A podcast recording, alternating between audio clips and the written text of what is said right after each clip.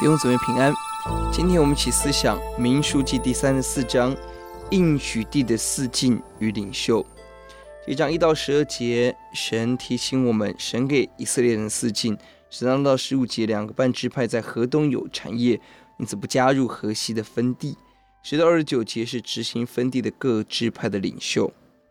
我们看到神清楚地画下了应许地的四境，每个城市、每个河岸、海岸，清楚地标明神为他。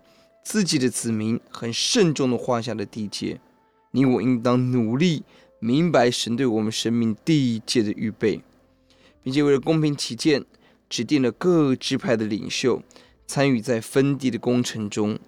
我们要谨慎地做众人之事，不要留给撒旦任何攻击与破坏的机会。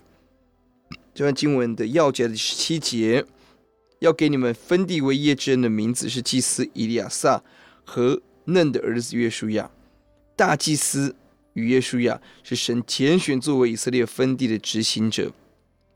让我们思想这两个人身份：大祭司是神的代表，是宗教领袖，而他自己是没有产业的，因此他是公平公正，在神面前来分产业。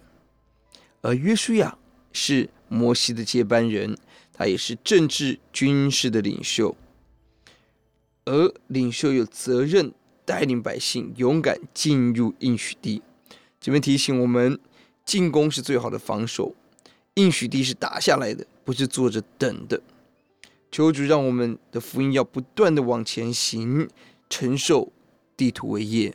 我们低头祷告，主耶稣，我们感谢你施恩怜悯，哦主啊，让我们生命当中得着你给我们的应许地。主啊，也让我们成为那个能够参与在神。